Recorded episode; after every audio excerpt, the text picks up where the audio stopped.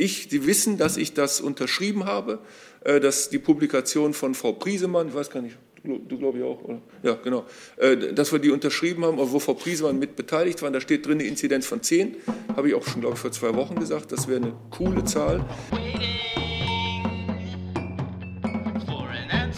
Herzlich willkommen Herrn Professor Lothar Wieler, dem Präsident des Robert-Koch-Institutes, und Frau Professor Sandra Ziesek, der Direktorin des Institutes für medizinische Virologie am Universitätsklinikum Frankfurt.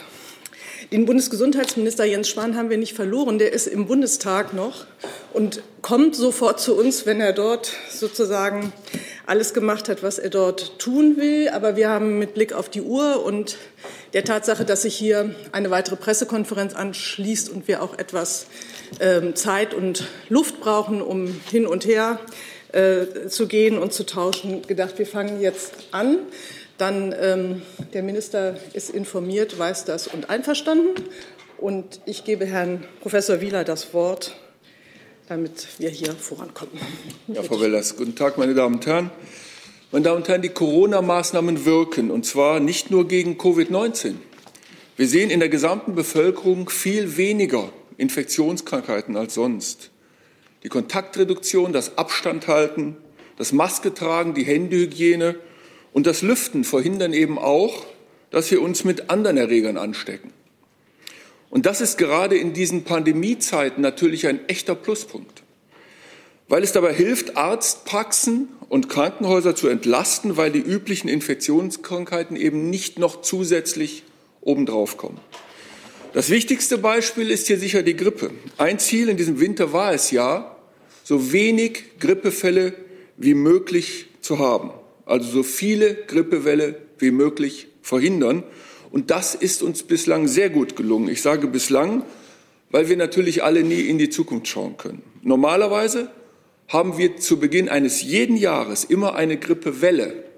Die fällt unterschiedlich schwer aus, aber normalerweise bekommen wir dann jede Woche mehrere tausend oder sogar mehrere zehntausend Fälle übermittelt und tausende Menschen müssen im Krankenhaus behandelt werden. Im Moment sehen wir aber nur 20 bis 30 Grippefälle pro Woche. Das sind so wenige wie sonst nur im Sommer und in dieser Saison gab es auch bislang erst 150 schwere Fälle im Krankenhaus. Die Grippewelle ist also bislang ausgeblieben, übrigens weltweit. Und das ist auch ein großartiger Erfolg. Ähnlich sieht es auch bei vielen anderen akuten Atemwegserkrankungen aus, also bei den Erkältungen.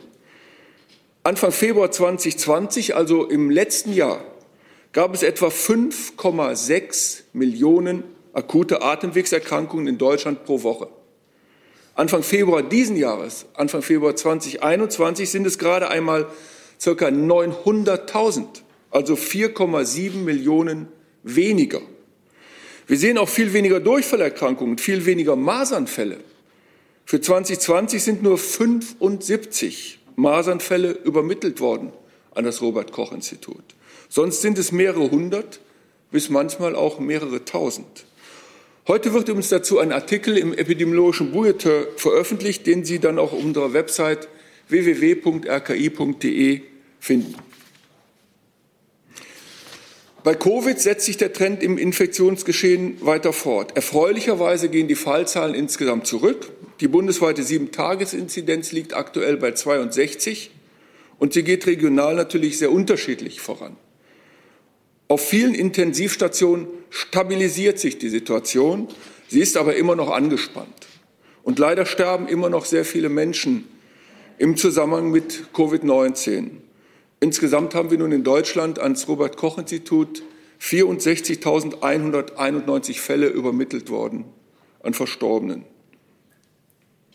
Aber trotzdem sind wir alles in allem auf einem guten Weg. Wir wissen auch, dass einige SARS-CoV-2-Varianten einen Boost erhalten haben, dass sie ansteckender geworden sind und dass sie sich auch in Deutschland ausbreiten. Wir hatten ja letzte Woche erste Ergebnisse vorgestellt, wonach eine der Varianten, und zwar diese Variante B117, die zunächst im Vereinigten Königreich nachgewiesen wurde, einen Anteil von etwa sechs Prozent der untersuchten Proben ausgemacht hat. Und in dieser Woche wird diese Erhebung in den Laboren noch einmal wiederholt. sodass wir dann in der nächsten Woche den Trend nochmals genauer anschauen und beschreiben können. Aber wir gehen natürlich davon aus, dass es so wie auch in anderen Ländern in Europa der Fall sein wird, diese Varianten zunehmen werden. Deshalb auch nochmal meine Bitte. Verhindern wir doch alle, wenn immer möglich, Ansteckungen. Wir müssen die Ausbreitung der Varianten zumindest verlangsamen. Und wir müssen verhindern, dass neue besorgniserregende Varianten entstehen. Wir alle können die Virusausbreitung damit aktiv verhindern. Das gelingt uns, wenn wir alle aktiv so viele Ansteckungen wie möglich verhindern. Jede Infektion, meine Damen und Herren, jede ist eine zu viel. Wir müssen äh, kein Orakel befragen, um zu sehen, dass die Maßnahmen wirken. Wir sehen in den Daten, dass unsere Anstrengungen, die Kontaktreduktion und das Einhalten der AH plus L-Regeln, also das Lüften, den Abstand halten, Hygiene einhalten, Masken tragen, dass diese Maßnahmen wirken. Sie wirken gegen Covid-19 und sie wirken auch gegen viele andere ansteckende Krankheiten. Geben wir all diesen Krankheiten weiterhin keine Chance. Vielen Dank, Herr Professor Wieler. Hey Leute, Thilo hier. Unsere naive Arbeit in der Bundespressekonferenz und unsere wöchentlichen Interviews, die sind nur möglich, weil ihr uns finanziell unterstützt. Und damit das so bleibt, bitten wir euch, uns entweder per Banküberweisung oder PayPal zu unterstützen. Weitere Infos findet ihr in der Podcast-Beschreibung. Danke dafür. Frau Professor Ziesek hat das Wort. Ja, guten Morgen. Ich wurde gebeten, ähm, heute einmal über Antigen-Schnelltests zu sprechen. Und Selbsttests, also für jeden, stehen ja kurz vor der Zulassung in Deutschland. Und die können auch einen wichtigen Beitrag leisten, um ähm, ja, um einen Weg aus dem Lockdown zu finden. Ähm, bisher gab es ja nur Tests für Profis, also die PCR wird normalerweise im Labor durchgeführt. Es gibt Antigen-Schnelltests für bestimmte Berufsgruppen nach einer gewissen Schulung. Und wie gesagt, stehen ähm, Selbsttestungen kurz vor der Zulassung. Wir haben in Hessen ähm, eine Studie durchgeführt mit Lehrern, mit über 700 Lehrern vor und nach den Herbstferien und haben die sich selbst testen lassen mit einem Antigen-Schnelltest. Äh, die haben insgesamt über 10.000 Tests durchgeführt.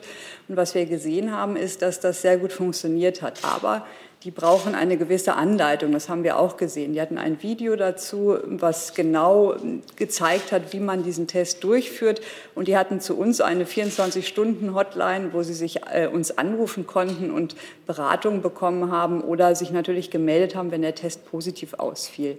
Wie sieht so ein Test aus? Ein bisschen wie ein Schwangerschaftstest. Wenn Sie zwei Streifen sichtbar haben, dann sind, wird der Test positiv gezählt.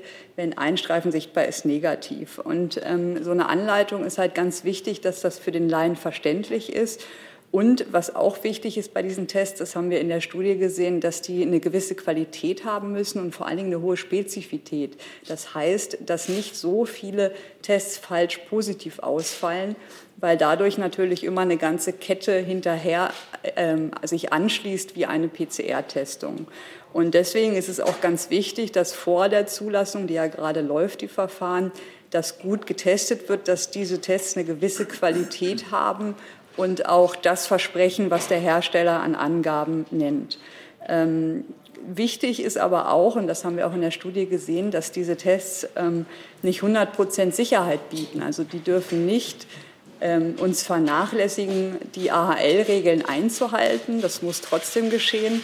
Und natürlich ähm, muss man die Menschen sehr gut aufklären, dass so ein Antigen-Schnelltest keine adäquate medizinische Diagnose ist, sondern vor allen Dingen dafür gilt, dass man Menschen identifiziert, die ansteckend sind und ähm, die deswegen Infektionsketten oder Superspreader-Events auslösen können.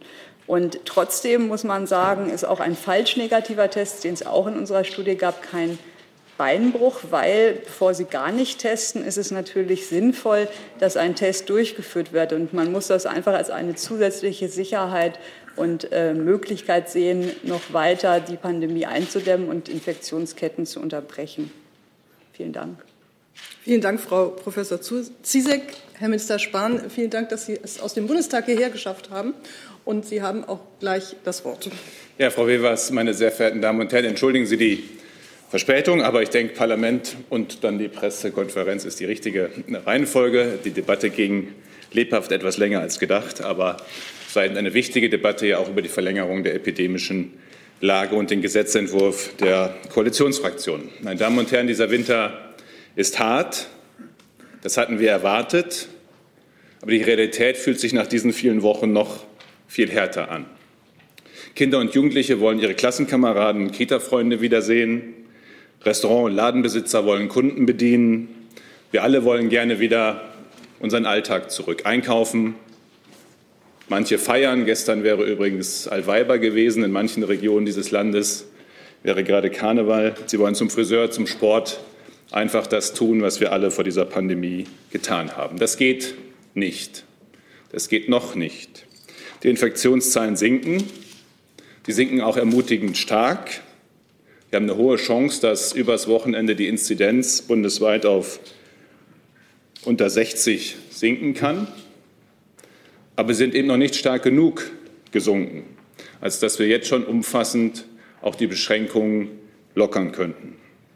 Dafür ist das Infektionsgeschehen noch zu hoch, die Zahlen noch zu hoch und auch die Virusmutationen, die uns beschäftigen, über die ja gerade schon gesprochen worden ist, auch zu gefährlich.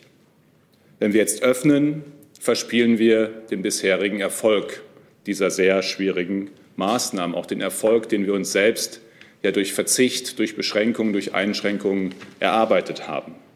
Besser jetzt noch eine Weile durchhalten, als einen Rückschlag zu riskieren. Das ist der Grundtenor des jüngsten Beschlusses, den die Bundesregierung mit den Ministerpräsidentinnen und Ministerpräsidenten getroffen hat. Es geht vor allem darum, unser Gesundheitssystem vor Überlastung zu schützen. Und unser Gesundheitssystem, das ist nunmehr seit einem Jahr stark belastet. Die Pflegekräfte, die Ärztinnen und Ärzte, die Apotheken, die Labore, die Gesundheitsämter, alle Bereiche des Gesundheitssystems. Aber unser Gesundheitssystem hat auch standgehalten. Es hat sich als robust und widerstandsfähig erwiesen und war zu keiner Zeit bisher überlastet. Es ist stark belastet, es ist unter Anspannung, aber überlastet, wie wir es auch in anderen Ländern gesehen haben. Dass es so bleibt, ist unser gemeinsames Ziel und unser gemeinsames Interesse. Faktisch eröffnet der Beschluss aus dieser Woche ja auch wichtige Perspektiven. Es ist gut, dass Zug um Zug Schule und Kita öffnen mit klugen Konzepten, mit Konzepten auch des Schutzes vor Infektionen. Das ist wichtig, denn Kinder und Familien und junge Menschen werden durch diese Pandemie besonders belastet. Und wenn die Infektionszahlen regional stark sinken, stark genug sinken, sind auch weitere Öffnungsschritte möglich.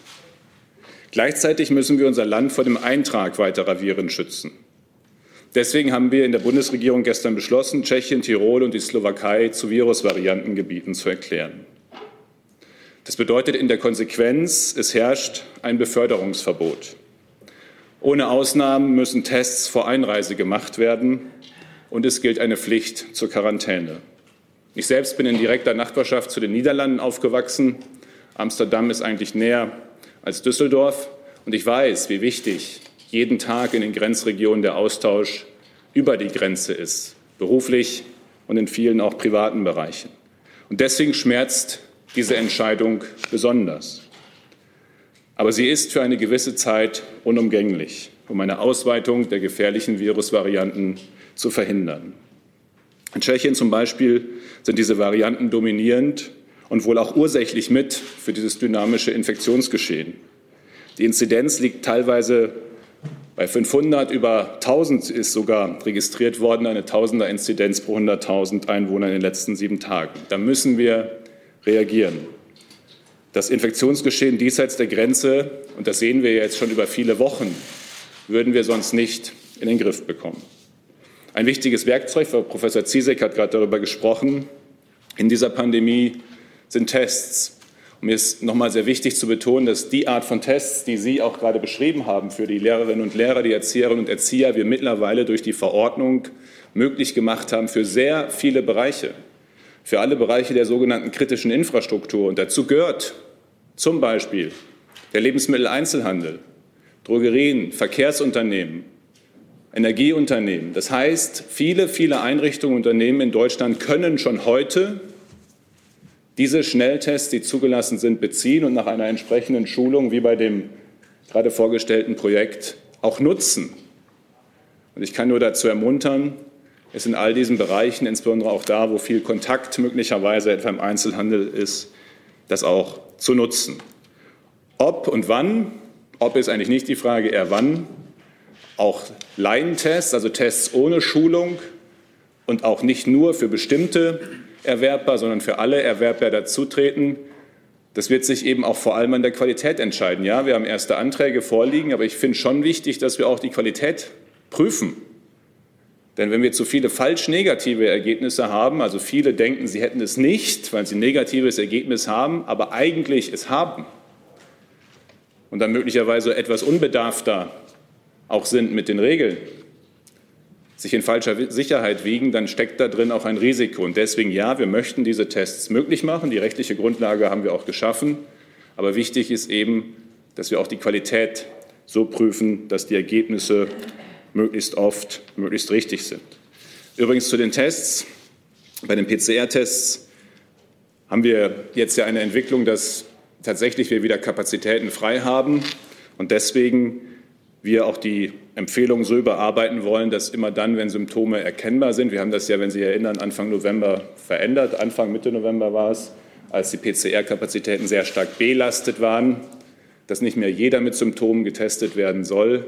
Die Kapazitäten lassen das wieder zu, sodass wir ab nächster Woche eben auch wieder empfehlen können, dass jeder mit Symptomen tatsächlich auch eine PCR-Testung erhalten kann.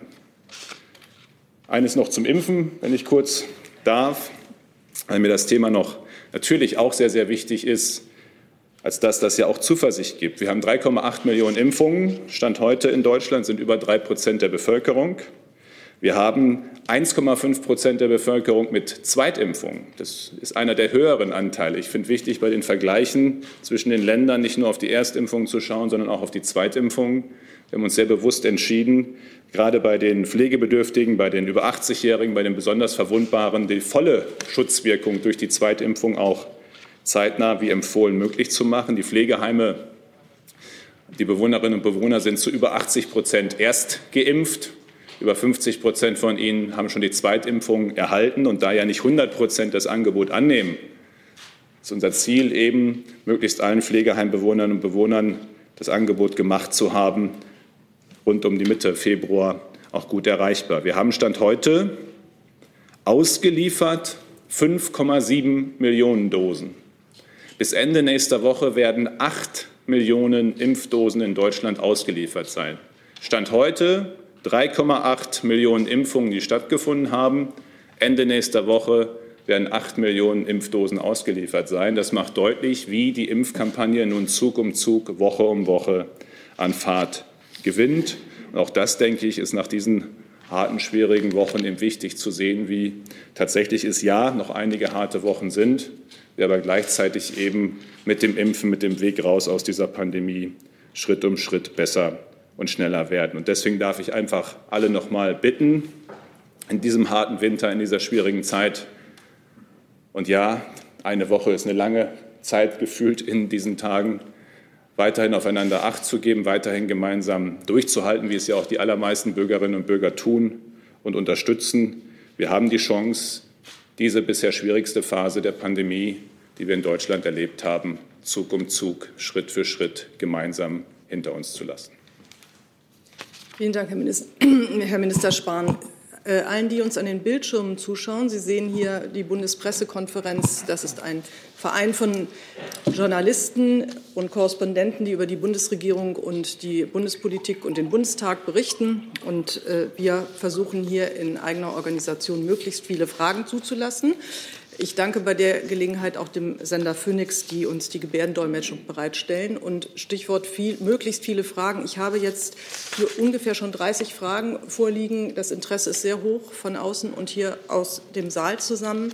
Ich bitte für alle schon mal um Verständnis, äh, die nicht dazu kommen. Ich werde auch versuchen, Fragen ein bisschen zu straffen, ähm, damit wir möglichst viele Fragen hier viele Fragen äh, beantwortet bekommen können und ähm, bitte auch sich an unsere Regeln zu halten, eine Frage zu stellen und gegebenenfalls eine Nachfrage, wenn es nötig ist. Herr Rinke ist der Erste. Ja, danke. Ähm, ich hätte ganz gerne zu den Mutationen gefragt. Die Frage geht aber an Herrn Spahn und Herrn Wieder. Ähm, und zwar wollte ich Sie fragen, ob bei der Ausbreitung der Mutationen Sie nicht zum einen doch eine Schätzung angeben können. Also Zahlen werden Sie erst nächste Woche wieder präsentieren können. Aber es gibt ja nun schon vielfältige Hinweise, dass die Verbreitung sehr viel höher als die letzte Woche genannte 5,8 Prozent ist für die britische Variante. Ähm, und ist es nicht eigentlich ein positives Zeichen, dass die Zahlen sinken, die Infektionszahlen, obwohl die Mutationen sich ausbreiten? Zu letzterem kann ich kurz und knapp Ja sagen. Das äh, ist ein ermutigendes Zeichen. Und zum Zweiten, das ist ja der Anteil, das ist ja wichtig zu sehen. Und deswegen ist das ja sozusagen in seiner Verbreitung, muss man das auch richtig einordnen. Die Zahl der positiv Getesteten geht zurück und der Anteil der Mutation, die zuerst im Vereinigten Königreich äh, äh entdeckt worden ist, geht hoch. Ähm, man kann also nicht, also man muss halt aufpassen, wenn mich den Eindruck erweckt, dass jetzt auf einmal in ganz Deutschland mehr Infektionen, die Zahl der Infektionen geht zurück, aber der Anteil steigt. Wir können noch nicht abschließend sagen, wie stark. Das wird jetzt eben dieser Tage, äh, wie Herr Professor Wieler dargestellt hat, nochmal umfassend in dieser Kalenderwoche getestet. Das, was wir berichtet bekommen, ist, dass es gestiegen ist nach allem, was die Labore bis jetzt sehen. Aber bis wir wirklich eine belastbare Zahl haben, bitte ich noch um wenige Tage Geduld. Ich äh, schließe mal eine Frage an, die von mehreren äh, mir hier gekommen ist, äh, dass die Mutation, die ja Großbritannien, aus Großbritannien kommt, eine der Mutationen, ähm, aber damit verbunden ist, dass die Zahlen dort wieder sinken. Und die Frage ist, ob sich das erklären lässt. Das fragt unter anderem äh, Tim Sentivani von RND, aber auch Frau Hane von ARD. Bitte. Ja. Ähm, der Grund ist relativ einfach. Ähm, ich nehme jetzt zunächst mal Großbritannien. Ähm, dort hat man als erstes, als man verstanden hat, dass diese Variation bei allen Altersklassen auch deutlich stärker übertragen ist, hat man dann die Schulen geschlossen, äh, weil man dann gesehen hat, dass dann die, die, äh, die Schulen, der Anteil der Schulen an dem Geschehen eben größer war und dann hat man die Schulen geschlossen und man hat insgesamt die Maßnahmen noch verschärft und das ist der Grund, warum, das ist die Erklärung, die plausible Erklärung, warum die Zahlen runtergehen. Ich denke aber noch ähm, klarer sehen Sie das in Dänemark in Dänemark. Dort hat ja auch die Variation einen hohen Anteil angenommen und die Dänen haben dann auch äh, den Lockdown sehr stark verstärkt. Und das, man sieht an den Zahlen, dass diese Maßnahmen wirklich wirken. Also es sind diese Public Health Maßnahmen, die wir alle kennen, die sind der Grund, warum die Zahlen runtergehen. Und ich hatte das auch mehrfach schon betont.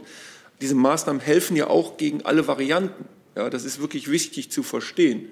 Ähm, alle Maßnahmen, die wir bislang kennen, diese nicht pharmakologischen oder halt Public Health Maßnahmen, helfen auch, die Übertragung der Varianten zu reduzieren.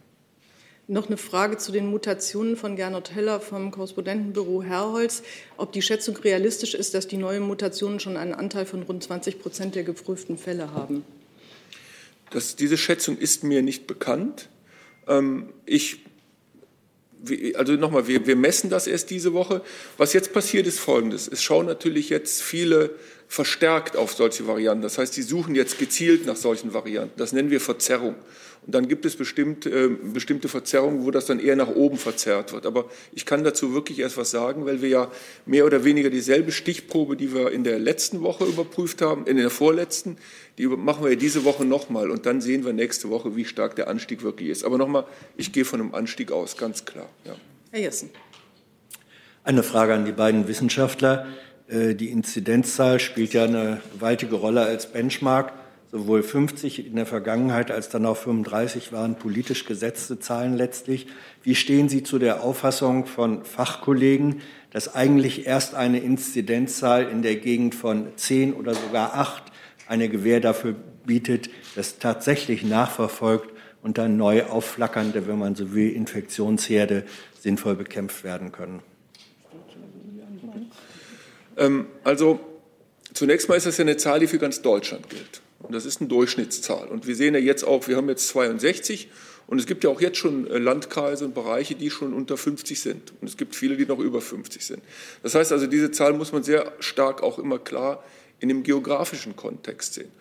Und ähm, es ist eben eine Kennzahl, aber wir haben ja immer gesagt, dass es auch eine Menge von anderen Kennzahlen gibt, die wir beachten müssen. Und äh, diese Inzidenz ist halt die Zahl, die sich am schnellsten ändert. Das heißt also, es ist eine gute Kennzahl, wo man schnell eskalieren sollte. Wenn man also sieht, die Inzidenz geht hoch, dann muss man schnell reagieren.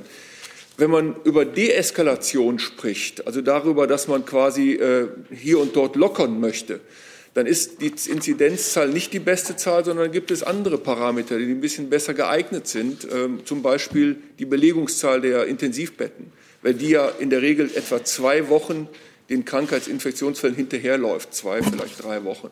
Das heißt also, es ist immer die eine Zahl, die im Vordergrund bislang steht, aber natürlich betrachten die Menschen auch andere Zahlen. Aber sie brauchen einen Indikator, einen Richtwert.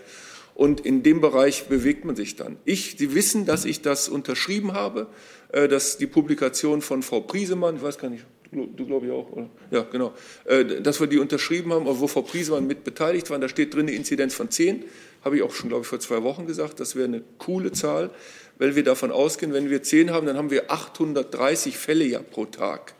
Und ich hatte schon im, im Frühjahr gesagt, dass das eine Zahl ist, wo wir wirklich gut regulieren können und, und das Geschehen kontrollieren können. Und äh, da hat sich meine Einschätzung nicht geändert. Ich denke, dass inzwischen wahrscheinlich sogar viele Gesundheitsämter auch was mehr noch können, weil sie eben aufgemotzt haben an Personal und auch digital. Aber das ist eine Zahl, mit der könnten wir super kontrollieren. Und das ist ja wirklich wichtig. Genau, also ich sehe das genauso und ganz banal gesagt, je niedriger die Zahl ist, umso leichter ist es, das Infektionsgeschehen zu kontrollieren und auch umso länger hält man das durch. Das ist, glaube ich, das Problem. Es ist ja ein dynamisches Geschehen und bei der 50 bleibt es ja nicht. Wenn Sie dann wieder lockern, dann haben die Menschen wieder mehr Kontakte und dann werden diese Zahlen wieder ansteigen. Und deshalb ähm, ist die Idee, dass man möglichst niedrig diese Inzidenz hat, um auch möglichst eine Chance zu haben, das lange mit den Zusatzmaßnahmen wie Impfung, wie zusätzliches Testen durchzuhalten, dass es nicht direkt wieder zu einem Anstieg kommt. Das ist die Idee dahinter so grob. Nachfrage. Vor diesem Hintergrund ähm, ist dann nicht die Lockerungskonzeption, die jetzt von ähm, der Kanzlerin, dem Ministerpräsidenten ähm, erlassen wurde, im Hinblick auch auf Friseure verfrüht? Dann darf ich da hier gleich noch eine Frage hinterher schieben von Basil Wegner von dpa. Der fragt äh, zur 35er-Inzidenz. Die Länder können laut Bundespresseamt die Bezugsebene bestimmen. Droht ab dieser Schwelle also ein Kreis also ein von Kreis zu Kreis unterschiedlicher Flickenteppich bei den Geschäftsöffnungen. Und wie wahrscheinlich ist mit der Ausbreitung der Variante überhaupt das Erreichen dieser Schwelle zum 7. März? Vielleicht kenne ich was zu der Schwelle und dann noch mal zu den epidemiologischen Fragen, Herr Professor Wieler, Frau Professor Zizek. Ähm, aber ähm, erst einmal, ich komme ja gerade aus einer Beratung zu einem Gesetz, wo die Schwellen drinstehen, weil ja gelegentlich gefragt wird, wo kommen 35 eigentlich her? Im Infektionsschutzgesetz, Paragraph 28a, hat der Bundestag verschiedene Schwellenwerte definiert, die, und das ist jetzt wichtig zu sehen, beim Steigen der Zahlen dann anzeigen und möglich machen sollen, eben äh, und Verhältnis für verhältnismäßig dann auch einordnen in der Abwägung bestimmte Maßnahmen. Und da sind 35 und 50 eben zwei Stufen. Sie stehen im Gesetz. Sie kommen nicht von irgendwo, stehen im Gesetz. Das finde ich wichtig äh, zu sehen. Zum Zweiten ist das Konzept, das äh, angesprochen worden ist, dass es regional Unterschiede gibt nach Infektionsgeschehen, im Grunde das Grundkonzept seit zwölf Monaten. Seit zwölf Monaten ist unser Ansatz, dass grundsätzlich auch nach dem regionalen Infektionsgeschehen es unterschiedliche Vorgehensweisen geben kann und soll. Und was eben wichtig ist, und das ist ja eine Lehre aus den letzten Monaten, vor allem nicht zu warten, bis man sozusagen kurz vor oder kurz hinter den jeweiligen Schwellenwerten ist. Weil wenn die 50 einmal überschritten ist, das haben wir ja nur wirklich oft genug erfahren, dann geht es sehr schnell sehr viel weiter hoch. Also rechtzeitig vorher eingreifen. Das heißt aber dann ja im Umkehrschluss in der Welle runter sozusagen, dann nicht sofort bei 49,9 aufhören. Und sind sie ja ständig um diese 50 rum im Pendel, sondern so weit runter zu kommen, ähm, dass wir tatsächlich eben auch über eine längere Phase, äh, idealerweise über eine sehr, sehr lange Phase, ähm, es unter Kontrolle behalten können auf einem äh, niedrigen Niveau. Und dieses ganze Grundkonstrukt ist angelegt im Infektionsschutzgesetz und in der Strategie seit zwölf Monaten. Und dann ist eben im, jetzt können wir streiten, wann genau, ist eigentlich notwendig geworden wäre, aber im Herbst notwendig geworden, wieder bundeseinheitlich über die ganze Republik die gleichen Maßnahmen umzusetzen, weil wir eben ein so dynamisches Geschehen insgesamt im Bundesgebiet und übrigens auch in der Europäischen Union insgesamt hatten. Dass wir jetzt aber Zug um Zug zurückkehren dazu, zu dem Grundprinzip, dass es eben die regionalen Differenzierungen sich auch widerspiegeln können in den Maßnahmen, das war von Anfang an ja auch in der Strategie angelegt. Jetzt habe ich hier ähm, von den Kollegen von draußen zahlreiche Fragen zu Impfungen. Ähm, die eine richtet sich an Herrn Minister Spahn und kommt von Sascha Mayer von dpa. Ähm, die Kanzlerin und die Ministerpräsidenten sprechen sich für frühe Impfungen von Grundschullehrern und Erzieherinnen aus. Ist das richtig und vertretbar?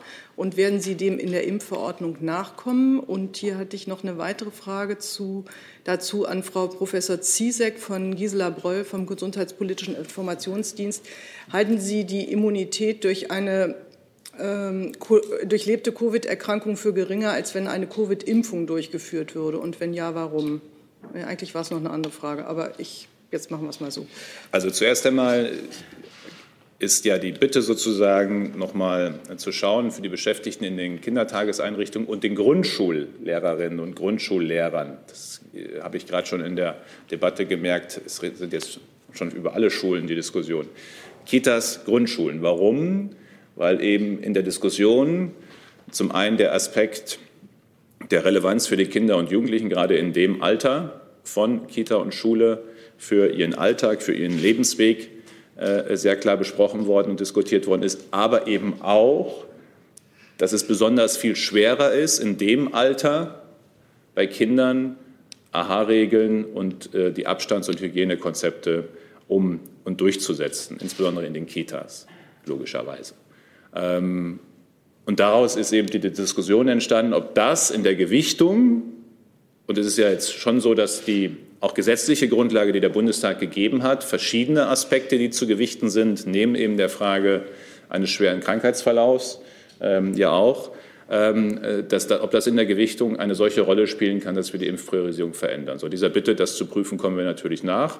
Ich werde jetzt auch mit der Ständigen Impfkommission darüber noch mal das Gespräch äh, äh suchen habe aber auch in der Diskussion sehr klar gemacht, dass für mich unbedingt die Priorisierungsgruppe 1 zuerst ein Impfangebot bekommen muss und das weiterhin auch Gültigkeit hat. Dort sind die besonders äh, zu schützenden. Dort jeder zweite Todesfall in Deutschland ist jemand über 80 Jahre. Äh, dort äh, haben wir besonders viele schwere und tödliche Verläufe. Und deswegen ist diese Gruppe auf jeden Fall zuerst zu impfen. Da besteht auch Konsens. Äh, und das ansonsten eben im Zeitablauf äh, ich das eher im Frühjahr, wenn, dann sehe, weil natürlich dafür dann auch ausreichende Impfdosen so zur Verfügung stehen müssen, dass nicht andere in der Priorisierungsgruppe 2 dann auf einmal weit hinten anstehen. Das wird ja eine schwierige Debatte, wenn es dann um Menschen mit Vorerkrankungen geht und Erzieherinnen und Erzieher. Äh, und deswegen muss dann eben auch ausreichend Impfstoff äh, da sein. Beides schauen wir uns an. Danke. Ich habe die zweite Frage jetzt gefunden, die an Sie geht, von der slowenischen Kollegin Polona Fiaus. Ähm, nämlich nach der Wirksamkeit äh, von Schnelltests. Haben Sie allgemeine Daten über die Zuverlässigkeit und sind falsch positive Schnelltests Teil der Statistik, ist die Frage. Ähm, die Impffrage soll ich die auch noch beantworten? Ja, ich, die Dann fangen wir mit der Impffrage. jetzt beide Fragen beantworten. Genau. Also die Impffrage zuerst, ob äh, eine durchgemachte Infektion besser ist als eine Impfung. Das kann man abschließend natürlich nicht beurteilen. Aber was man sieht ist, oder was der Unterschied ist, wenn man eine durchgemachte Infektion hat, dann bildet man ja Antikörper gegen verschiedene Teile des Virus, nicht nur gegen dieses Spike-Protein, was in der Impfung drin ist. Andererseits sehen wir bei den ersten Daten von Geimpften, dass die Titer sehr hoch sind, also deutlich höher sind als die, bei dem, sage ich mal, die eine leichte Infektion durchgemacht haben. Wir wissen, dass die die Antikörper, Titer, die Spiegel auch relativ schnell absinken können. Und ähm, deshalb kann man das, sage ich mal, vollständig gar nicht beantworten, die Frage zum jetzigen Zeitpunkt. Es gibt ja erste Studien aus den USA, da haben die äh, nach einer durchgemachten Infektion bei Menschen, die halt dann noch Antikörper hatten, einen Boost gegeben mit dem Impfstoff. Und da haben die auch nach einem Boost sehr gute Antikörperantworten gesehen sodass man sagen kann, wir sehen also in, wirklich in den ersten Daten nach Impfung sehr hohe Antikörpertiter, höher als nach einer leichten Infektion. Und man muss das jetzt einfach die nächsten Wochen und Monate untersuchen, inwieweit ähm, die Antikörpertiter wieder abfallen, wie schnell das ist. Und das Wichtige ist ja auch nicht nur der Antikörperspiegel, sondern auch die T-Zellantworten, die wir routinemäßig gar nicht messen. Also unser Immunsystem ist ein bisschen komplexer als ein Antikörper und das Zusammenspiel muss man halt genau jetzt untersuchen. Und zu den Antigen-Schnelltests und der Wirksamkeit, da wird ja immer eine Spezifität und eine Sensitivität angegeben. Und wichtig ist, wenn die angewendet werden in der großen Fläche, zum Beispiel bei asymptomatischen, wie zum Beispiel bei den Lehrern, dass die eine hohe Spezifität haben. Das heißt, dass die vor allen Dingen auch nicht falsch, ähm, falsch, falsche Ergebnisse liefern, dass die alle falsch positiv sind. Wenn sie eine Spezifität haben, zum Beispiel von 99 Prozent, heißt das, dass einer von 100 Lehrern falsch positiv ist. Wenn das nur noch 95 Prozent sind, dann sind es schon fünf von 100. Und wenn Sie mal überlegen, sich das praktisch in einer Schule überlegen und Sie testen 100 Lehrer, es gibt ja Schulen mit 100 Lehrern, wenn dann fünf an dem Tag ausfallen und erstmal eine PCR brauchen oder nur einer, das macht schon Unterschiede in der Fläche, sage ich mal. Deswegen ist ja auch die Qualität der Tests wirklich sehr wichtig. Und ähm, zur Sensitivität, die ist natürlich auch wichtig. Das heißt, dass auch das Ergebnis, ähm, wenn es negativ ist, negativ ist und wenn es positiv ist, sozusagen positiv wird. Also das wird, da gibt es Herstellerangaben dazu. Und die werden aber natürlich immer noch mal vom PI auch überprüft, ob die der Realität entsprechen. Und das ist dieser Zulassungsprozess in dem integriert. Herr Jung. Frau Zizek, Sie unterstützen ja auch die No-Covid-Strategie bzw. den Strategiewechsel. Das war jetzt. Da stehe ich nicht mit drauf. Das war mein Stand. Äh, weil, aber Sie zweifeln irgendwie auch in der Umsetzung, hatte ich gehört. Ähm ich habe mit No-Covid nichts zu tun. Also da können Sie mich gerne was zu erfragen, aber ich bin da nicht beteiligt. Ja, nicht beteiligt, aber was sagen Sie denn zur Strategie? Also ja, das ist ja ähnlich wie die Frage eben, dass es natürlich sinnvoll ist, wenn die Inzidenzen niedrig sind, um das Infektionsgeschehen in den Griff zu bekommen. Aber ich würde Sie bitten, da wirklich die Autoren zu fragen nach den Strategien. Die können das, denke ich, viel besser beantworten. Nochmal zu No-Covid? Nochmal zu No-Covid? Ja. Aber es, ist ja auch eine politische Diskussion und es würde ja helfen, wenn äh, mehr Virologinnen sich da zusammenschließen. Und das scheint ja im Großen und Ganzen so zu sein. Da gibt es ja also die Streeck-Fraktion, um, auch um Herrn Spahn, die das ablehnen. Äh, was, muss, was, muss man denen, was muss man denen denn noch, darf ich ausreden, Herr Spahn? Äh, was, was, muss man denn äh, der Fraktion erklären, dass sie sich zum Beispiel darauf einlassen, die Inzidenz zumindest unter 10 zu halten und dann nicht schon wieder wie heute äh, von Lockerungen zu sprechen, die gut sind? Also das ist eine schwierige Frage, ehrlich gesagt, die, glaube ich, nicht zielführend hier ist, oder? Also ich weiß nicht, was ich dazu sagen soll. Vielleicht können Sie es kurz Herr Jung, Sie haben es doch selbst eigentlich eingeleitet mit, das ist eine politische Frage. Ähm, und ich finde, das ist eigentlich eine gute Arbeitsteilung zwischen Wissenschaft und Politik, ähm, dass grundsätzlich an der einen Stelle es um Fakten geht, um Erkenntnisse, auch um Einschätzungen und am Ende an der anderen Stelle, nämlich da, wo die politische Legitimation ist, ähm, in unserem demokratischen Rechtsstaat um die Entscheidungen, die daraus folgen. Ähm, und so das Schöne ist, jeder kann sich an Debatten beteiligen und das ist ja auch das, was es so wertvoll macht, diese unterschiedlichen, finde ich jedenfalls, diese unterschiedlichen Zugänge und Blickwinkel. Ich jedenfalls profitiere sehr mit einem breit, von einem breiten Austausch äh, und bitte deswegen, ich kann ehrlich gesagt mit diesen Zuschreibungen, die Sie da machen, wenig, wenig anfangen. Ich habe das in den letzten zwölf Monaten auch dieser Begriff von Fraktionen, ich weiß nicht, wo Sie den so wahrnehmen in der, in der öffentlichen Debatte.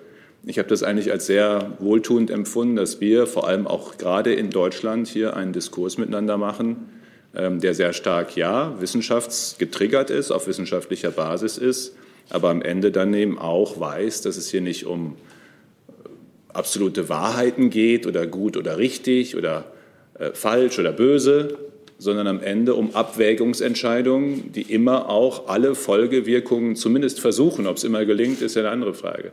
Alle Folgewirkungen von Entscheidungen mit in den Blick zu nehmen. Äh, und dabei übrigens, wissen Sie, wenn es um, um das Virus geht, rede ich mit Virologen. Wenn es um die Frage von Hygienevorschriften geht, rede ich vor allem mit Hygienikern. Wenn es um die Frage geht, was dieses Virus in der Lunge macht, rede ich mit Pneumologen. Also ich versuche irgendwie auch mit mehreren Wissenschaftsdisziplinen, weil wenn es die Frage ist, was machen die Maßnahmen mit den Kindern oder mit den Menschen, macht es Sinn, auch mit Psychologen zu reden, ähm, zum Beispiel. ich finde, es ist sehr gut, äh, eben auch in der Wissenschaft breit äh, da auch die Debatte zu suchen. Herr Grimm hat die nächste Frage. Ja, Herr Spahn, ich hätte eine Frage ähm, zu einem Impfskandal, der sich in Augsburg abzeichnet. Dort haben sich Würdenträger äh, vorgedrängelt der katholischen Kirche. Heimleiter haben ihre Lebenspartner und Partnerinnen auf die Impflisten gesetzt. Von dem Patientenbeauftragten gibt es die Forderung, solches Verhalten zu bestrafen. Wie sehen Sie diese Verfehlungen gerade von Würdenträgern, sich in der Impfkette vorzudrängen? Da darf ich hier gleich noch mal hinterher schieben. Die Frage von Sabine van Orde von der Taz. Ähm, der Vorstand der Deutschen Stiftung Patientenschutz hat kritisiert, dass es keine Sanktionen für diese unberechtigten Impfungen gibt, von denen immer mehr bekannt werden. Ob Sie planen, dies zu ändern? Also zuerst einmal muss ich jetzt ähm, zugestehen, dass ich die konkrete Situation in Augsburg nicht, äh, nicht überblicke. Gleichwohl natürlich wir in den letzten Tagen äh, wir eine Reihe von entsprechenden äh, Meldungen hatten. Ähm, und ich will das jetzt auch mal in der sozusagen in der Balance, in der Abwägung beschreiben, um die es da geht. Ist einerseits für mich sehr, sehr wichtig, gerade jetzt auch in dieser Zeit der absoluten Knappheit des Impfstoffes, dass am Ende eines Impftages beim Impfzentrum das feststellt, wir haben noch Dosen übrig, die wir morgen nicht mehr verwenden könnten, weil sie schon rekonstituiert sind, also schon mit der Kochsalzlösung zum Beispiel in Verbindung gebracht worden sind. Die kann man dann, muss man dann jetzt nutzen. Dass in dieser Knappheit fast alles besser ist als wegwerfen. Und gleichzeitig ist aber auch wichtig ist, auch für diese Situation sozusagen Regeln zu haben. Und ich weiß von vielen Impfzentren und auch Ländern, die sich damit, die das auch für sich sozusagen sortiert haben, dass dann im Zweifel medizinisches Personal, das äh, in der Klinik nebenan schnell sozusagen erreichbar ist, Sicherheitskräfte, Feuerwehrleute, diejenigen, die vielfach auch in der Priorisierungsgruppe eins oder zwei dann selbst sind, äh, dann geimpft werden. Und das macht ja auch unbedingt Sinn. Ähm, Wenn es dann um die Frage geht, darüber hinaus zu gehen, ist es ja irgendwie auch eine Frage von, ich sage mal, auch politischer Klugheit. Dass wenn ich in politischer Verantwortung bin und es eine entsprechende Verordnung gibt, es im Zweifel nicht besonders gutes Beispiel ist von Solidarität, äh, äh dann äh, äh, dran zu sein. Und deswegen werde ich mit den Ländern noch mal darüber sprechen, ob wir sozusagen noch ein Stück verbindlicher, aber eigentlich denke ich mir manchmal muss man nicht, vielleicht muss man doch, aber jeden Lebensbereich durchverrechtlichen oder ob man nicht es schafft, pro Impfzentrum da einfach auch in Rückkopplung auf Basis der Impfverordnung dieses Vorgehen, das ich gerade beschrieben habe, für sich zu definieren und festzulegen, wenn abends was über ist, fragen wir bei der Klinik nach oder haben schon mit der Klinik vorher geklärt, wer dann dran wäre oder bei den Feuerwehrleuten oder Polizisten im Einsatz die eben auch schnell verfügbar sein müssen. Ähm, und andersrum das Thema der Sanktionen. Ähm, das Infektionsschutzgesetz an sich zum Beispiel kennt ja natürlich auch äh, Sanktionen bei der Bußgeldbewährung angefangen. Auch dort werden wir jetzt äh, prüfen mit dem Bundestag im Rahmen des Gesetzgebungsverfahrens, das ja heute begonnen hat mit der Debatte gerade, äh, ob Sanktionen in dem Bereich Sinn machen können. Man denkt ja manchmal, man könnte ohne. Aber die Diskussion ist angesichts der Vorfälle der letzten zwei, drei, vier Wochen, die bekannt geworden sind, natürlich schon eine nachvollziehbare. Jetzt geht es äh, mit dem Kollegen hier oben weiter. Ich bitte schon mal um Entschuldigung. Ich habe noch zehn Wortmeldungen hier allein aus dem Saal, die ich hier, mit denen wir nicht durchkommen werden. Ja, Christian Wilp, NTV äh, RTL. Eine Frage auch an den Minister. Der Handelsverband Bayern äh, hat Klagen angekündigt, und zwar gegen die Regelung, dass ähm, ab 1. März Friseure offen haben können, mit der Begründung, es sei nicht nachvollziehbar, dass man sich zwei Stunden lang eine Dauerwelle legen lassen kann, aber nicht mal eben für zehn Minuten einen Blumenstrauß kaufen. Ähm, was sagen Sie denn dazu? Ist das nicht nachvollziehbar, diese Klage?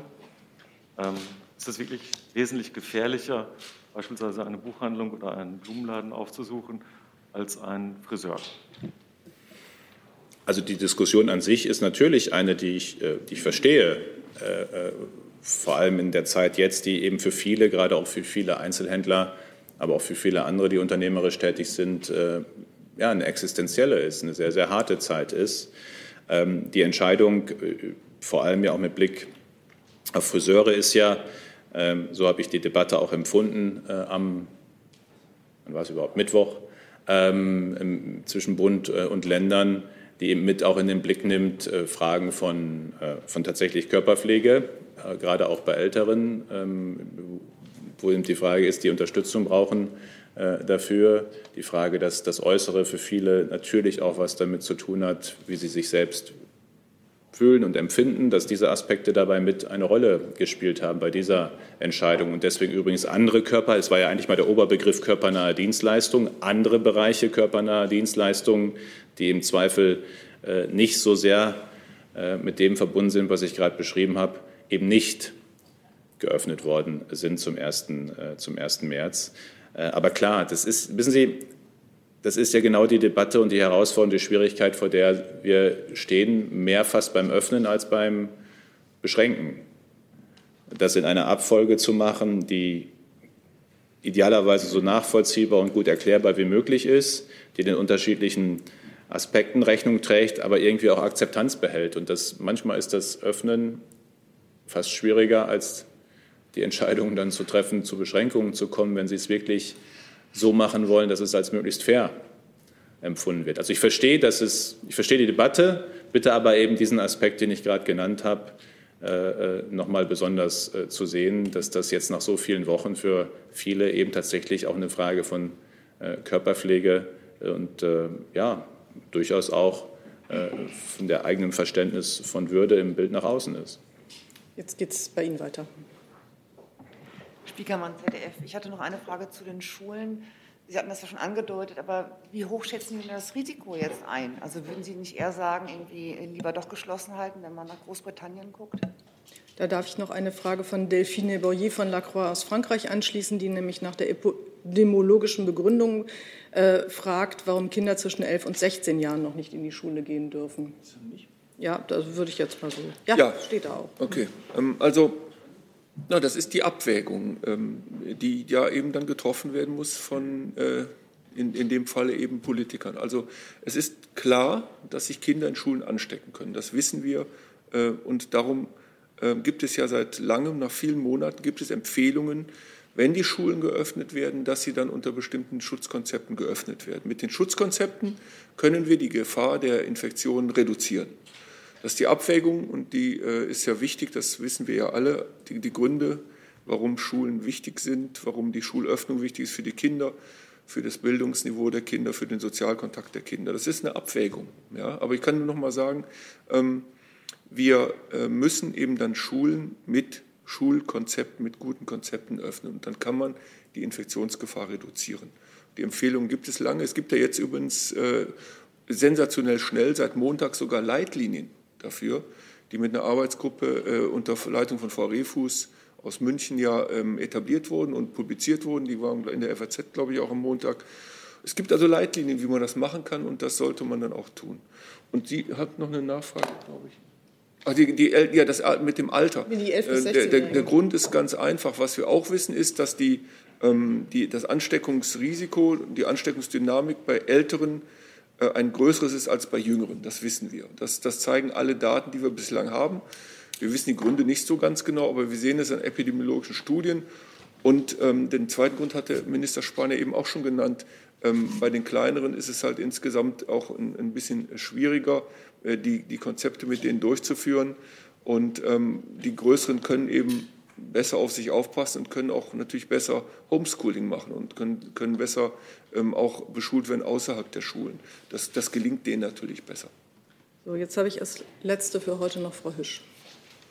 Äh, Herr Minister Spahn, ich wüsste gerne, wie es äh, mit der Kooperation mit Google weitergeht äh, und der Website Ihres Hauses mit den medizinischen Informationen nach, der, nach dem Urteil der Münchner Gerichtsbarkeit.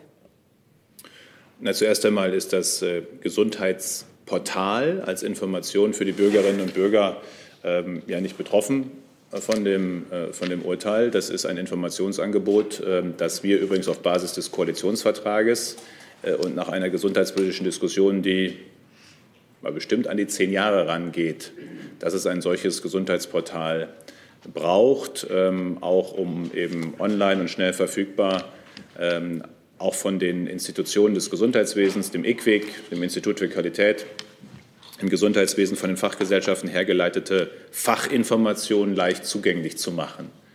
Ähm, und in der Pandemie hat sich aus unserer Sicht noch mal eine besondere Notwendigkeit ergeben, gerade mit Blick auf äh, Corona, Covid-19, äh, tatsächlich all den Informationen und teilweise falsche und Fehlinformationen, äh, die auch mit unterschiedlichen Interessen online gestellt werden, eben noch mal auf dieses Informationsportal daneben zu stellen.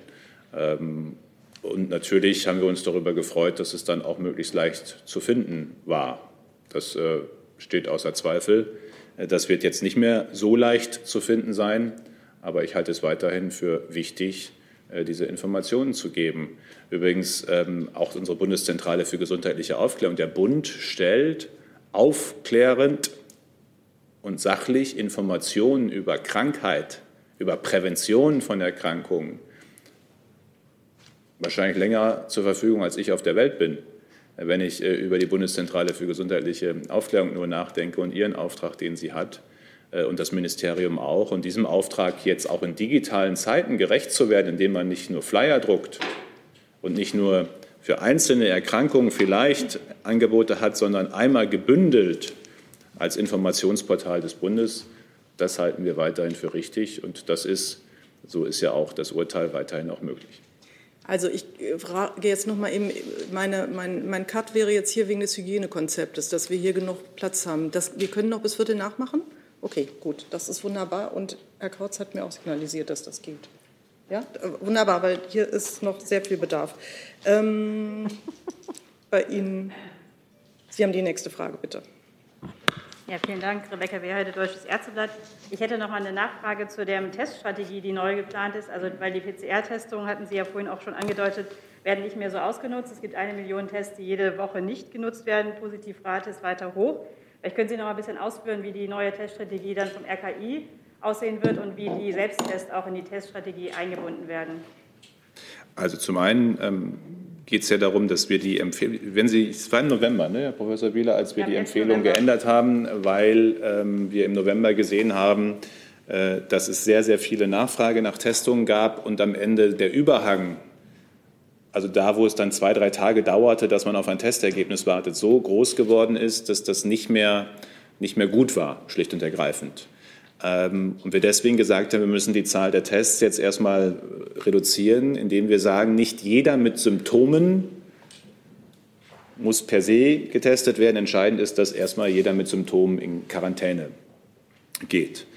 So, jetzt sehen wir erstens gerade dargestellt, dass die Grippe sich Gott sei Dank durch die Maßnahmen, aber auch durch die umfangreiche Grippeimpfung, werden sich wahrscheinlich so viele Deutsche Grippe geimpft haben wie noch nie zuvor, nicht richtig Fuß fassen kann, im Grunde gar nicht, äh, dass wir auch ansonsten äh, die Infektionszahlen bei Covid-19 entsprechend gesunken sind. Wir insgesamt, was ähm, Atemwegserkrankungen angeht, wir eine Größenordnung haben, wo wir und gleichzeitig freie Kapazitäten wieder haben, ähm, wo wir eben diese Empfehlung im Grunde wieder auf das ändern können, was vor dieser Veränderung im November gegolten hat, dass nämlich da, wo Symptome sind, dann eben der Arzt auch eine PCR-Testung vornehmen können soll. Und das wird dann in den äh, Flussschemata, wie das fachlich heißt, also in der, in der Frage der, der Hinweise für die Ärzte dann auch entsprechend abgebildet, äh, abgebildet werden. Wichtig ist übrigens für alle, die auch zuschauen, natürlich äh, idealerweise den Arzt vorher anrufen, wenn man Symptome hat, einen Termin vereinbaren, damit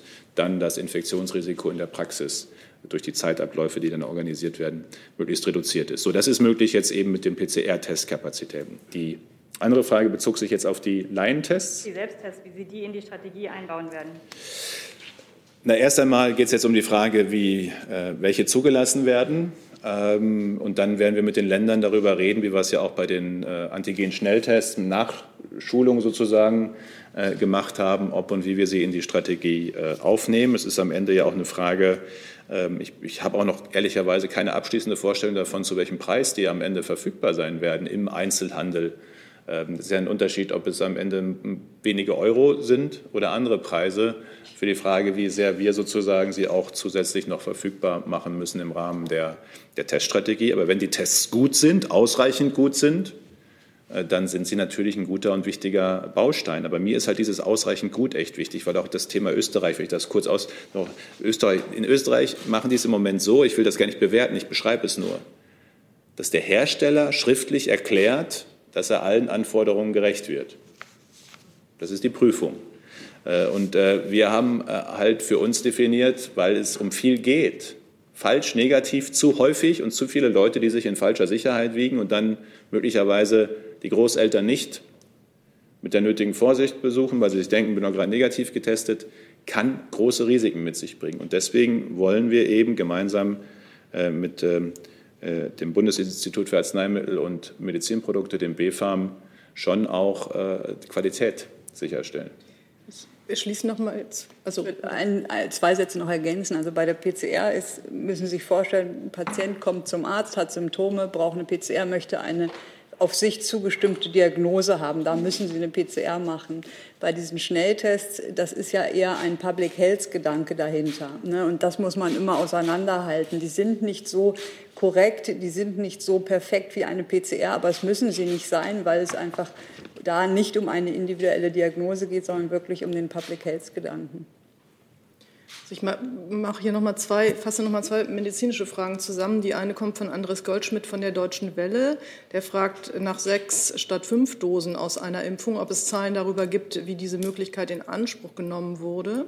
Und Franka Welz vom ARD-Hörfunk äh, stellt ihre Frage ab. Ich fasse die jetzt etwas zusammen auf die Frage, wie ausgelastet die Impfzentren sind und wann die Arztpraxen äh, mit der Impfung einsteigen können. Und ähm, sie beschreibt ein Szenario, dass ab Mai eine Impflücke von wöchentlich mindestens drei Millionen unverimpften Dosen entstehen könnte, wenn die Arztpraxen da nicht ähm, einsteigen können. Und fragt, wie, für wie realistisch dieses Szenario zu halten ist und ob es ähnliche Modellierungen im Bundesgesundheitsministerium gibt mit gegebenenfalls einer Strategie. Also es sind jetzt nicht originär medizinische äh, Fragen, ja. deswegen wage ich mich daran. Ja, aber es gehen nicht Fragen darüber, wie lange Nein, wann nur, der Friseur öffnet. So, das ist. Äh, so. Nein, ich meinte äh, nur, weil, weil medizinisch im eigentlichen Sinn ich wahrscheinlich auch äh, dann abgeben würde, sondern äh, an die. Wenn Sie ganz schnell antworten, dann kriege ich noch eine Frage durch. Entschuldigung, ich jetzt, ich, Sie haben recht. Äh, also von fünf auf sechs Dosen, ich kann Ihnen nichts, tatsächlich nicht sagen, ob das mittlerweile zu 100 Prozent umfänglich äh, gelingt, ähm, nach dem, was wir aus den Ländern, aus den Impfzentren hören, aber das ist eben nicht sozusagen statistisch validiert, gelingt das sehr, sehr häufig ähm, äh, äh, mittlerweile auch durch die richtigen Kanülen regelhaft, sagen wir es so, regelhaft die sechste Dose auch äh, dann zu ziehen und verimpfen zu können, gelegentlich sogar auch eine siebte. Was die Impfzentren angeht, wir fragen jetzt bei den Ländern nochmal auch äh, aus der MPK-Debatte, aus der Debatte mit dem Ministerpräsidenten ab, wie die Impfkapazität Stand jetzt ist unter Normalbetrieb, was möglich ist unter Verlängerung der Öffnungszeiten, hinterher Zunahme, Hinzunahme des Wochenendes oder möglicherweise auch in der Ergänzung weiterer äh, Impfzentren. Stand, den wir bis jetzt gemeldet hatten, waren 200 bis 250.000 Impfungen am Tag. Äh, das reicht aktuell. Wir haben so im Moment in der Hochphase, so wie gestern, 120.000, 130.000 Impfungen am Tag, erst wie Zweitimpfungen. Aber, und das ist das, was wir da auch ja deutlich gemacht haben am Mittwoch, auch in den Hochrechnungen, das wird sich jetzt relativ schnell, wenn die Lieferungen kommen wie angekündigt, relativ schnell ändern und die Impfzahlen deutlich steigen. Und aus einer Debatte, die wir noch vor vier Wochen geführt haben, kann in vier, sechs Wochen schon ganz schnell eine andere werden. Und dann kommt der Zeitpunkt, über den reden wir auch schon mit der Ärzteschaft und auch über die Frage mit Apothekern und Großhandel, weil das ja auch logistisch dann gelingen muss, in die Arztpraxen äh, die Impfdosen dann zu bringen. Äh, dann kommt der Zeitpunkt, den ich Ihnen jetzt noch nicht auf die Woche genau nennen kann, ähm, äh, im Frühjahr, Anfang Frühjahr, wo wir eben die Arztpraxen äh, auch mit einbeziehen in die Impfung. Die Ärzte sagen uns, wenn jede der 50.000 Arztpraxen 20 Impfungen am Tag macht, was mit einer Impfsprechstunde zu schaffen ist, dann sind das ja schon eine Million Impfungen. Also, 20, das, also man kann mit den Arztpraxen über einen Zeitraum dann auch sehr schnell, sehr hoch skalieren. Äh, aber das muss eben abgestimmt äh, passieren und an diesen Konzepten und Modellierungen arbeiten wir natürlich schon. Jetzt noch eine schnelle Frage. Natalia Fibrik vom ukrainischen Können Sie vielleicht mal ins Mikrofon sprechen? Nein, ins Mikrofon, jetzt ziehen Sie mal das Mikrofon an sich ran. Ja, ähm, meine Frage ist zur Impfbereitschaft und Nebenwirkungen. Seit Impfbeginn, welche Art von Nebenwirkungen äh, wurden registriert? Gab es darunter auch schwere Verläufe? Und wie können Sie sich erklären, dass in den Pflegeberufen gerade Frauen mit Kinderwunsch oder schwangere Frauen impfskeptisch sind? Also das Paul-Ehrlich-Institut ähm, veröffentlicht äh, wöchentlich, glaube ich sogar mittlerweile, aber sehr regelmäßig äh, alle Erkenntnisse, die vorliegen zu möglichen erstmal Impfreaktionen an sich. Also das ist ja sozusagen das, was äh, ein Stück ja auch erwartbar ist, weil das Immunsystem aktiviert wird. Ob es die Einstichstelle selbst ist, ob es eine gewisse Müdigkeit eine Zeit lang in den ersten Tag, die ersten 24 Stunden ist, das ist die Impfreaktion. Das andere ist mögliche Folgewirkungen. Ähm, und alles, was bis jetzt das Paul-Ehrlich-Institut berichtet, das hat der Professor Zichotek hier letzte Woche auch nochmal äh, vorgebracht, äh, zeigt eben, dass das sehr gut verträgliche Impfstoffe sind und da keine anderslautenden Erkenntnisse vorliegen. Und er hat ja bei der Gelegenheit auch nochmal die von Ihnen angesprochene Frage bezüglich Schwangerschaften und ähm, Fruchtbarkeit, was ja zwei verschiedene Fragen sind, äh, auch sehr klar gemacht, dass es da keine wissenschaftliche Evidenz äh, für all diese Thesen gibt. Übrigens haben mir jetzt nochmal Immunologen und Virologen äh, erläutert, dass wenn die These stimmen würde, dann eine Infektion in der Logik dieser These noch viel riskanter wäre äh, als die Impfung selbst. Ähm, und deswegen so oder so Impfen schützt. Hey Leute, hier ist Thilo von Jung und Naiv. Kurzer Hinweis von meiner Seite. Jung und Naiv gibt es nur durch eure Unterstützung und ihr könnt uns per Banküberweisung oder PayPal unterstützen. Danke dafür. Wir stellen jetzt noch eine letzte Frage, die von zwei französischen äh, Kolleginnen und Kolleginnen und Kollegen kommt, nach dem Departement Moselle, ähm, weil sich dort ein Mutant ausbreitet. Und die Frage ist, ähm, wie Sie das bewerten und ob es äh, möglicherweise zu Grenzkontrollen kommen könnte. Deshalb. Also das kann ich jetzt, ähm, äh, stand jetzt nicht, nicht äh, für diese Region konkret bewerten oder einordnen. Ich kann nur eben nicht ausschließen, dass es auch an anderen Stellen äh, äh, zu Grenzkontrollen kommen kann. Wir gehen aber wirklich sehr zurückhaltend und nach drei bis fünffacher Erwägung miteinander in der Bundesregierung äh, damit um. Äh, weil das natürlich, ich habe es ja gerade beschrieben, ich bin selbst ein, ein Grenzkind sozusagen aus dem niederländisch-deutschen Grenzgebiet. Wir wissen, was das für die jeweiligen Regionen auf beiden Seiten der Region bedeutet und wir greifen zu dieser Maßnahme nur, wenn es aus unserer Sicht wirklich auch, und das sehen Sie ja an der tschechisch-bayerischen, tschechisch-sächsischen Grenze sehr klar, wenn es anders aus unserer Sicht nicht unter Kontrolle zu bringen ist. Wir können es nicht ausschließen, dass es auch zu woanders dazu kommt, aber wir gehen wirklich sehr zurückhaltend und sehr abwägend mit dieser Maßnahme um. So, dann bitte ich bei allen um Verständnis, die nicht zu Wort gekommen sind. Ich habe es hier wirklich zeitlich stark ausgequetscht. Ich danke für alle Antworten und schließe diese Pressekonferenz. Danke.